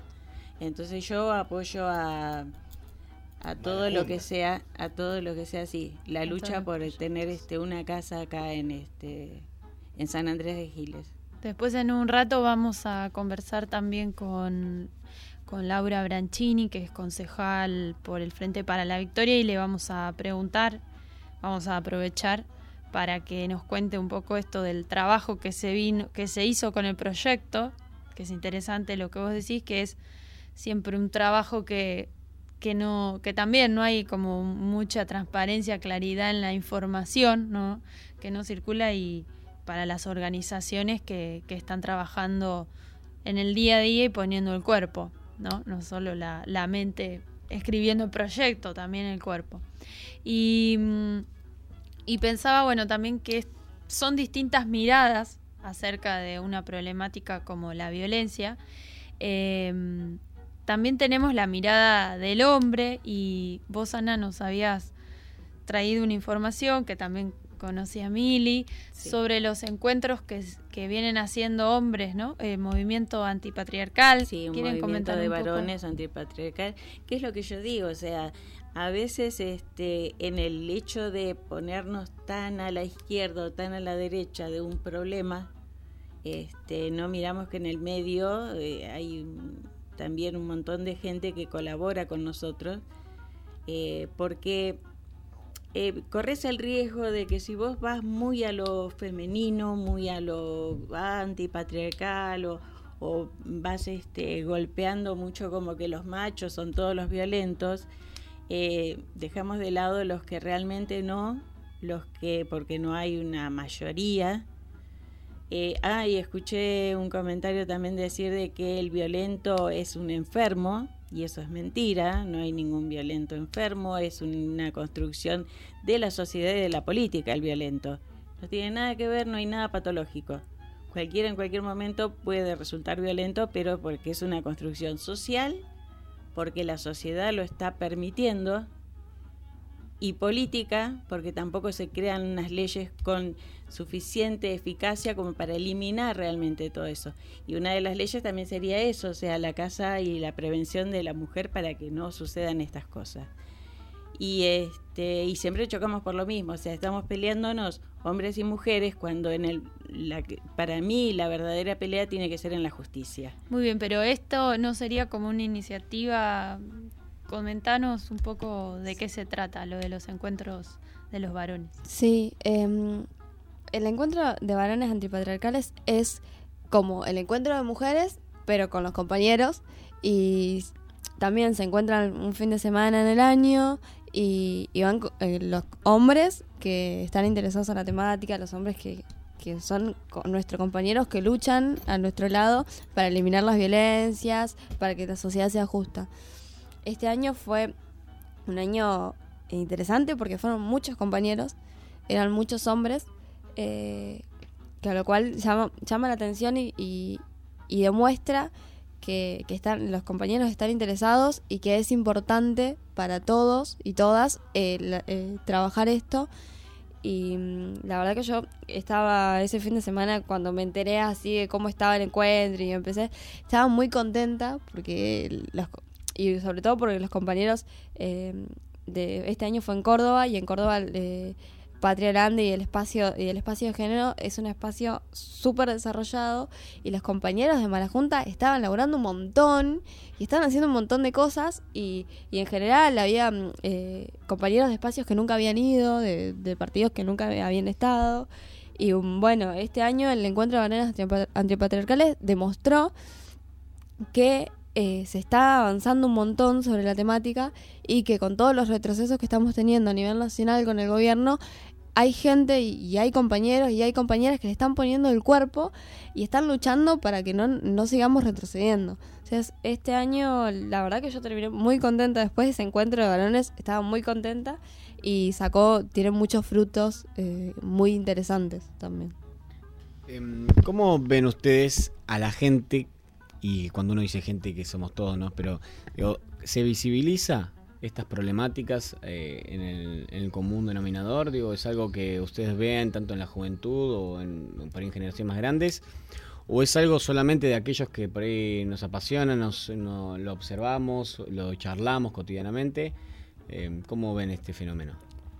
Sobre la violencia. Sí, sí, este, sobre el tema de que hay realmente que hacer un, cambio de conciencia en la- general. La mujer, este, para mí es un tema, bueno, hemos avanzado bastante, pero sigue siendo un- una creación para mí, ya te vuelvo a decir, social, porque lo ves en televisión, lo ves, los- lo ves en spots publicitarios, eh, lo ves en la vestimenta, este, te- te encasillan en un lugar y es muy difícil, este, la sociedad misma va encasillando a la mujer y la misma mujer no sabe ubicar después eh, qué es lo que le está haciendo daño, porque hablamos solamente de la violencia del femicidio, pero hay otras violencias que también llevan a la muerte a una mujer, a la muerte por depresión, eh, a la muerte, esas son esas violencias sutiles A la prostitución. la prostitución, que está, eso se va a hablar mucho también en el encuentro, porque es una discusión Y más en Rosario. muy difícil, claro, porque se está queriendo también hacer algo con respecto a lo de la prostitución. No sé si eh, vos, Emilia, en tus encuentros lo viste, pero para mí como que se está queriendo legalizar, que es un trabajo, y Sí. yo considero que eso no tiene que ser, porque de ahí le estamos dando un aval a la trata. Sí, sí, sobre todo eh, estamos comercializando y, y cosificando el cuerpo de una mujer. Claro, pero viste que hay grupos como que están queriendo Sí. tratar, este, y se- eso se habla también, ¿eh? Y ahí están la- las problemáticas que yo te digo, las diferencias que encontramos y las discusiones que tenemos en los talleres. Porque hay gente a favor Claro. y hay gente en contra. Muy enriquecedor. Muy enriquecedor. Los resultados de los talleres, eh, digamos, mm, ¿qué, qué, qué sucede después del encuentro, después de esos talleres, después de ese enriquecimiento y ese debate tan, tan fructífero? ¿Qué sucede con esos, con esos resultados? ¿Cómo se comunican? Eso te lo explico yo porque Emily este, todavía no fue. Eh, tenemos al final, eh, al final de, toda la jornada, eh, cada taller eh, se, se comenta a qué resolución se llegó, porque es un debate, porque hay un mediador, y después, bueno, se llega a un final de, de cuáles son los, eh, los hitos que se van a seguir, y este, se trabaja sobre esa temática, sobre lo que se decidió hacer. Este, pero más allá de todo eso, nosotras como personalmente, como trabajadoras sociales o como militantes, ya venimos enriquecidas sabiendo en qué vamos a trabajar. O sea, no es nada que tenés ningún diploma, ni no hay ningún librito, eso lo llevas vos, lo absorbes vos y vos después lo desplegás en tu territorio. Claro, está bueno porque antes yo tengo un librito de un encuentro de, de Salta que son todas las actas de los talleres y está muy bueno porque te- yo lo, he- desde que me lo dieron he empezado a leer las actas de los talleres y está bueno porque ahí vas viendo cómo, cómo te das cuenta cómo se llevó a cabo los, los debates y, las resoluciones que han tenido eh, han sido muy interesantes. Por ahí va- hay talleres que se dividen en dos y uno hace un- una acta, otro hace otro y te das cuenta ahí cómo han discutido durante todo el fin de semana. Y está bueno porque después de cuando volvés del encuentro, yo este año es el primer encuentro al que voy, eh, pero ya estoy remanija ahora. cuando vuelva no, no quiero no quiero ni imaginarme porque voy a estar hecho un- una luz. Em, cuando volvés, eh, tenés mucha energía y muchas cosas que, que materializar del encuentro. Entonces, eh, uno, yo por ejemplo estoy eh, el encuentro, eh, el taller al que, al que seguramente vaya va a ser o el de violencias o el de las estrategias para acceder al aborto legal. Entonces, eh, como que, que son dos temáticas que venimos elaborando. Entonces, eh, la idea es, voy al, al encuentro a un taller donde eh, esté la temática el que, la que vengo elaborando un montón y que después me va a servir para poder venir a Giles y materializar todo eso que, que escuché y poder hacer más cosas de las que venimos haciendo. Claro, es un espacio de formación y encima lo interesante de esto es después eh, funcionar como diáspora, ¿no? Venir acá y cultivar otras para que se vaya diseminando esa información y esa... Claro, exacto. Eso Pueden contar cómo se puede acceder a viajar por ahí con, con alguna cualquiera, lo- como quieran, pero digo, contar cómo va a ser el viaje y si hay gente que está escuchando tiene ganas también se pueda sumar. Depende, hay mucho, este, como se pueda, este, porque generalmente nos, se organizan este, los grupos este, haciendo colecta, juntando dinero, hay este, agrupaciones que tienen eh, ya eh, colectivos y todo un, este, todo preparado para sus viajes y hay quienes van directamente por sus propias cuentas o se juntan cuatro o cinco mujeres y deciden ir. Hay de todo. Hay este encuentros de agrupaciones políticas que ya están muy eh, preparadas para ir.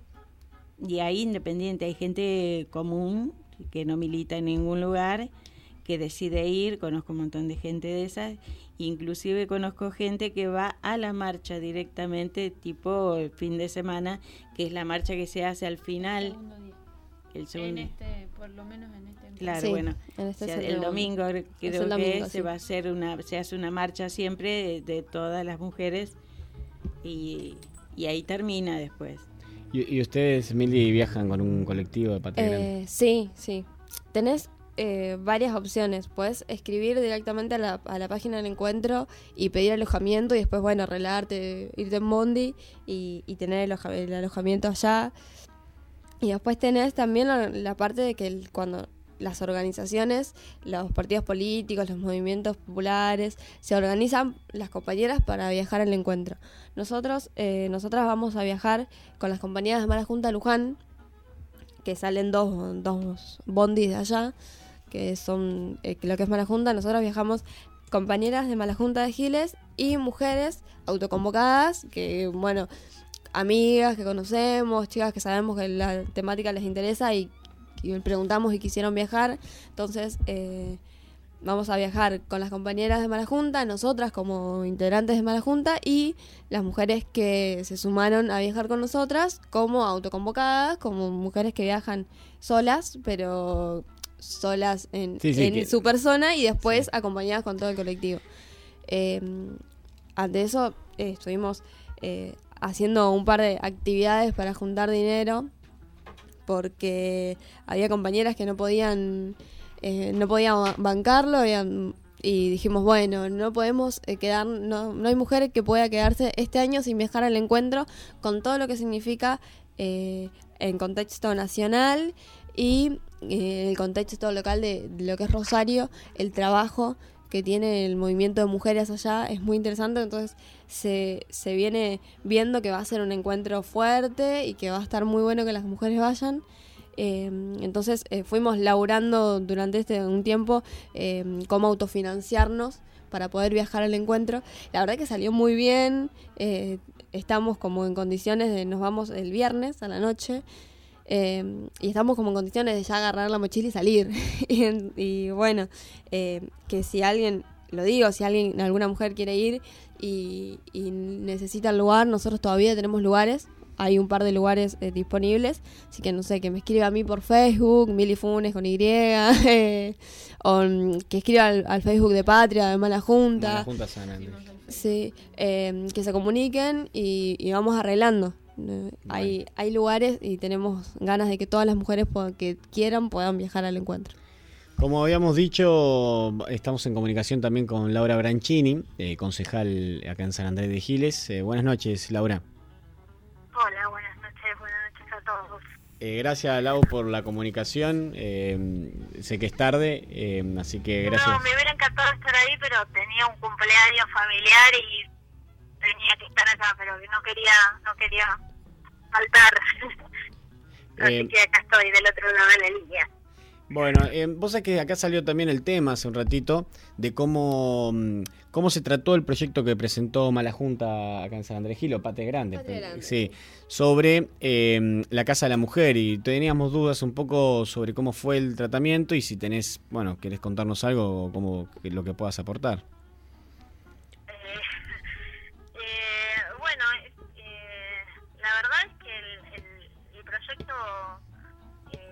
Hablar desde, desde lo personal y desde el espacio político para el que milito y por el que he sido electa concejal a partir del año pasado. Nosotros teníamos grandes dudas, nosotros somos este, muchas mujeres que, que militamos en el Frente para la Victoria somos militantes además del género desde hace muchos años, ¿no? Antes de, antes de por ahí tener una representatividad o, o un lugar como, tenemos ahora, antes de eso fuimos y somos, seguiremos siendo defensoras de, y, llevaremos la bandera del género así bien arriba como lo venimos haciendo desde hace muchos años. Yo hace casi siete años que participo de los encuentros nacionales de mujeres, de las marchas por el orgullo gay, siempre militando la- la- lo que tenga que ver con la igualdad, con la identidad. Eh, primero eso, ¿no? La verdad es que el dictamen que, que salió de la Comisión de Peticiones, comisión en la que en la que yo soy, soy parte, la verdad que no es el dictamen que, que yo hubiera querido, traté de expresarlo el otro día eh, en, en sesión. Eh, creo que hay muchos puntos oscuros que todavía no terminan de, de, de- de poner. Estamos con un poco de mala... invitaron, la respuesta de las personas que se invitaron para tener una idea más acabada, eh, la verdad que yo no sé si es coincidencia o no, pero todas fueron las mismas y como que el proyecto era, en, pa- en palabras de, quienes lo pusieron, muy ambicioso para la problemática de Giles. Yo traté en la sesión de contar cuatro experiencias, de las cuales tres tuvieron que ser excluidos de sus hogares, tres menores, este, y la verdad es que eso pareciera que no sucede en Giles, ¿no? Uno parece como que tiene una información que es paralela eh, y es bastante difícil de, poner en la conciencia y, en el, y en el cotidiano de la gente que trabaja esta temática oficialmente, ¿no? Eh, entonces siempre van a quedar dudas porque la verdad yo no sé si es casualidad o, o hubo conversaciones previas eh, para tener como una línea más o menos igual en el momento de hacer las devoluciones ante ante la comisión. Claro. Eh, yo, yo, la verdad es que siento que, que por un lado como mi deseo, mi militancia, mi, mi idea y por otro lado pensar también que es una parte positiva es que hayamos podido sacar un equipo interdisciplinario y que se haya puesto este tema sobre sobre la agenda pública. Me parece que, que lo bueno del proyecto de Patria, la Patria Grande es eso, ¿no? Como poner sobre la agenda algo que nosotros veníamos diciendo, que otros por ahí otros vienen diciendo, pero esto hizo como, le dio institucionalidad, le dio un lugar. Y bueno, y, vi que los compañeros de Patria habían salido con un proyecto nuevo, así que eh, trabajar mm, mi idea y lo que le propuse a mi blog es trabajar un poco más intenso en este nuevo proyecto que presentan y, y bueno, si no sacar un dictamen por minoría, que era la idea antes de, de, de ap- de apoyar el dictamen de que salió y, ver cómo se puede seguir militando. Es, es, es como para hacer todo un programa el por qué tantos puntos oscuros en el, en el proyecto. No hay una realidad municipal que dice que en social no son más de cinco los casos anuales que necesitarían la exclusión de su hogar y que instalar una casa este, requiere de un montón de, de, otros actores también, porque el juez de paz dice que un policía debería estar en la puerta de la casa de la mujer, que cuando una mujer es excluida del hogar, eh, su familia no debe saber dónde está y que si entonces se la llevaría a la casa de la mujer, entonces la familia sabría o, el- o la persona que la agrede sabría dónde está y la podría ir a buscar, entonces para eso debería haber un oficial de policía. Digamos, hay como muchas aristas difíciles para un ratito de, de programa, pero esas cosas que también uno va descubriendo a medida que investiga y que después le generan como más tensión y más dudas, ¿no? Bien. Laura, Así sería, mucho- sería, perdón, te interrumpí. Pensé que había. Sería interesante también contar un poco mm, eh, lo que se estuvo, lo que estuviste organizando, unos preencuentros aquí en San Andrés de Giles, desde tu espacio, desde el espacio político en el que estás. Eso me parece interesante y también que compartan eh, las chicas, iba a decir, las mujeres que están aquí de otros encuentros previos que, que se realizan, pero bueno, como te tenemos en el teléfono, te damos prioridad y después seguimos con Mili y Ana. Bueno, eh, eh, mira, lo que lo que viene pasando es que eh, la militancia de, mujeres se organiza previamente antes del encuentro. Nosotras como espacio político en Giles hace este va a ser el tercer año que participamos y, y la verdad es que nosotros creíamos que había como una falta que era preencontrarnos para acordar, discutir, poner en tensión algunas cuestiones que nos parecen interesantes, ¿no? Que yo, aborto sí, aborto no, eh, despenalización del aborto, eh, eh, compartirnos, digo ese tema porque es uno de los grandes temas, ¿no? Eh, y, compartir información, tener, eh, conocer qué es lo que piensan otras mujeres de la segunda sección electoral, cómo, cómo venimos trabajando en este tema y bueno, y encontrarnos previamente al encuentro. Y en el marco de eso pensamos desde, desde el Frente para la Victoria con, con, con Marina Moretti, que es este, mi conductora política, pensábamos que era importante poder organizar un preencuentro de la segunda sección y, bueno, eso tuvo lugar en Giles con, con la presencia de dos compañeras eh, militantes del género que la verdad que nos vinieron a, a dar una mano y, y a ponerle un poco de, de, de, línea, a bajarnos un poco de línea y a ponerle un poco de línea a lo que a lo que nosotras veníamos, a ordenarnos un poco las ideas. Y eso sirvió también para después poder este, tener como un documento de las mujeres de la segunda sección electoral en el que nada salimos a la prensa con ese material que servía para para poner en, en, en la agenda lo que pensábamos como mujeres y lo que nos estaba pasando, ¿no? Esta es la primera vez que se lleva a cabo, se hizo en Giles, eh, hace dos meses más o menos, un sábado, fue una jornada bastante intensa, como cuatro o cinco horas de trabajo, eh, y, bueno, me parece que es un, como una puntada, ¿no? Una patadita para, para seguir avanzando. La verdad fue muy interesante y, y tuvimos un resultado y una convocatoria bastante importante, bastante importante. La... Quedamos muy satisfechos. Lau, eh, tenemos que ir despidiéndonos. Eh, ¿Querés comentar algo así que quieras eh, compartirnos con, con, toda la audiencia?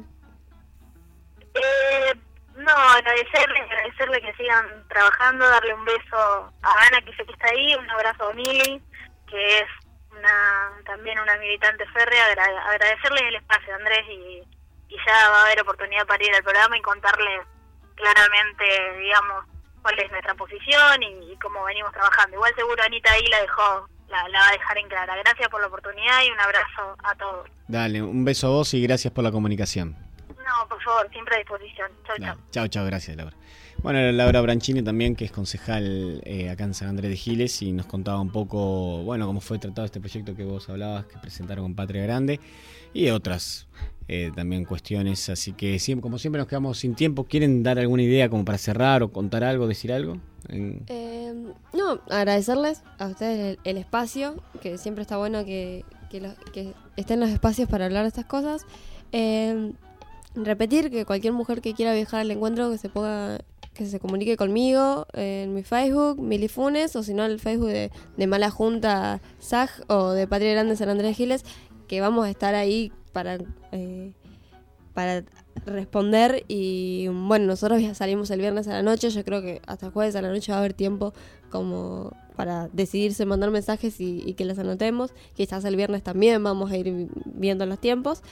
Pero bueno, eso, que, que todas las mujeres que tengan ganas que no se pierdan eh, esta oportunidad, que el encuentro de Rosario va a ser un, un, encuentro fuerte y un encuentro que va a dejar mucha huella. Estamos en, en un año muy complicado. Eh, el gobierno nacional está teniendo muchas políticas antipopulares y, y la estamos empezando a sentir. Y, y esto recién es el principio. Así que este encuentro nacional de mujeres va a ser un encuentro claramente opositor al gobierno nacional y, y, va a ser un encuentro muy potente y que va a dejar muchos buenos frutos. Así que quienes quieran ir, que se comuniquen. Buenísimo, gracias Mili por venir y estar presente en el bueno, programa. Yo también les doy las gracias porque siempre es bueno eh, hablar sobre los temas. El silencio es lo peor que nos puede pasar. Y este siempre pidiéndole a todos, a todos y a todas que militen, que militen por una vida mejor. Nada más que eso, es tan simple, es tan sencillo, es querer vivir mucho mejor. Gracias Ana por estar presente también. Y nos despedimos, gracias Emi, ¿querés cerrar con algo? Un gracias. Un gracias totales. Bueno, eh, quizás para cerrar la noche, eh, eh, agradecer la, la participación de, de nuestros vecinos, de nuestras vecinas, de nuestros aquí presentes mujeres que se animan a, a salir, ¿no? A salir de, de las casas o de la vida cotidiana y rutinaria para mirar un poquito al vecino, al del lado, que no es tan difícil, que siempre, por más mínimo que parezca, sirve, suma. Y, y bueno, y que está la posibilidad y que en San Andrés de Giles también hay espacios para las mujeres, que eso es muy importante destacar. Me parece que eso es un, un gran mensaje que nos queda hoy en el programa. Bueno, nos vamos. Gracias, eh, Chera, por aguantarnos hasta este horario. Gracias a todos por estar de otro lado. Nos encontramos el próximo martes. Y acuérdense que el martes 18 de octubre estamos haciendo otro programa itinerante en Mercedes. Y que este viernes, me había olvidado, este viernes, en lo de Juan García, ya el 2 de mayo, está presentándose el paisano Lindolfo. Eh, vale la pena ir a verlo.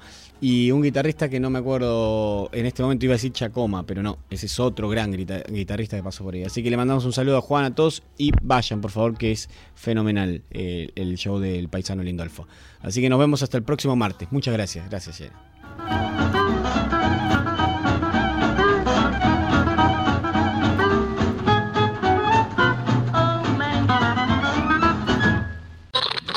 Una de las cosas que dijiste me parece muy acertada, aventurero, porque yo creo que esta vida es una saga, es una gran aventura y hace falta mucho valor para vivirla profundamente, o si no me quedo quieto en una esquina, me caso con la primera que conozco, me hago solamente de un club de fútbol, voto siempre a la derecha o a la izquierda y se acabó. ¡La puta! ¡Que vale la pena estar vivo! Hasta el próximo martes con más Estado Beta. ¡Seamos libres! ¡Que lo demás no importa nada!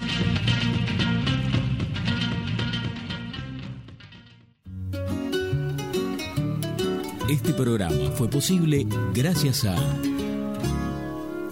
Siglo XXI Editores, Municipalidad de San Andrés de Giles, 80 Mundos, Frigorífico Costanzo, Gastaldi, Surtectura, Verónica Peloy, abogada, Más Limpio, Carolina Galesio, psicopedagoga, cancha de papi fútbol del Club Social y Deportivo, cosmetóloga Cristina Jainer,